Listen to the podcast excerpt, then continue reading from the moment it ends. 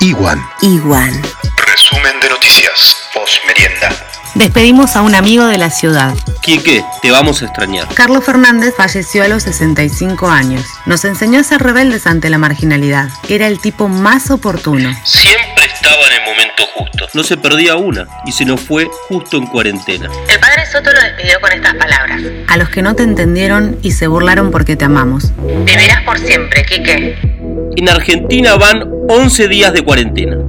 4.065 casos fueron descartados, 240 personas dadas de alta, hay 266 casos positivos y 26 fallecidos. El mundo. La pandemia alcanzó los 800.000 contagios. Estados Unidos registra 163.000 casos positivos, un 60% más que Italia, que apenas supera los 100.000. La cifra diaria más alta en España, 849 muertes. Jair Bolsonaro sigue derrapando, desinforma y ya le censuran contenidos en redes sociales. Barril Criollo, el presidente Alberto Fernández, estudia el reclamo de los gobernadores. El interbloque de Juntos por el Cambio le propone crear un fondo de emergencia con salarios de integrantes de los tres poderes. No digas que no te avisamos. Los vehículos de particulares secuestrados en cuarentena pueden ser decomisados. Nadie zafa. A una funcionaria de Río Turbio le secuestraron el auto.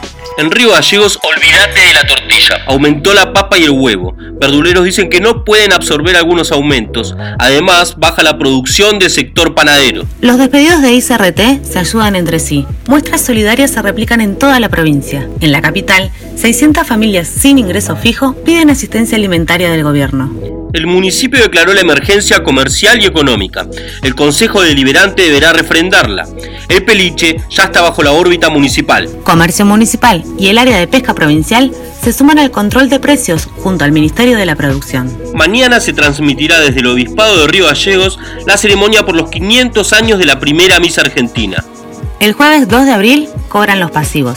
El sábado 4, la Administración Pública y el martes 7 el Poder Judicial y Legislativos. Recomiendan hacer transacciones por home banking y tarjetas de crédito o débito. Apertura limitada de entidades bancarias. Del viernes 3 de abril al martes 7, los bancos abren solo para atender a los jubilados y pensionados de ANSES. Te lo remarco en minutos. Diarco ya retrotrajo los precios al 6 de marzo. En el interior, el intendente de Calafate anunció beneficios impositivos y medidas que fortalecen a trabajadores.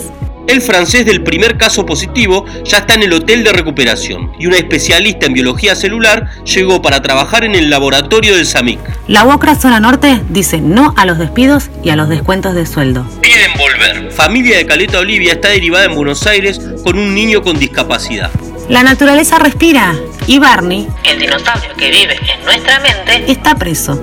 Lo detuvieron en Buenos Aires y no llegó a visitar a la novia. No aprenden más. Afirman que en China volvieron a vender murciélago. Hay nueve casos positivos en Santa Cruz. Pronta recuperación. Seguramente sucedió mucho más. Lo incluimos en el informe de mañana. Equivale al viejo que me dijiste que te dijeron. Informate con Iwan. ¡Quédate en casa! Iguanradio.com.ar Informe actualizado martes 31 de marzo. 939.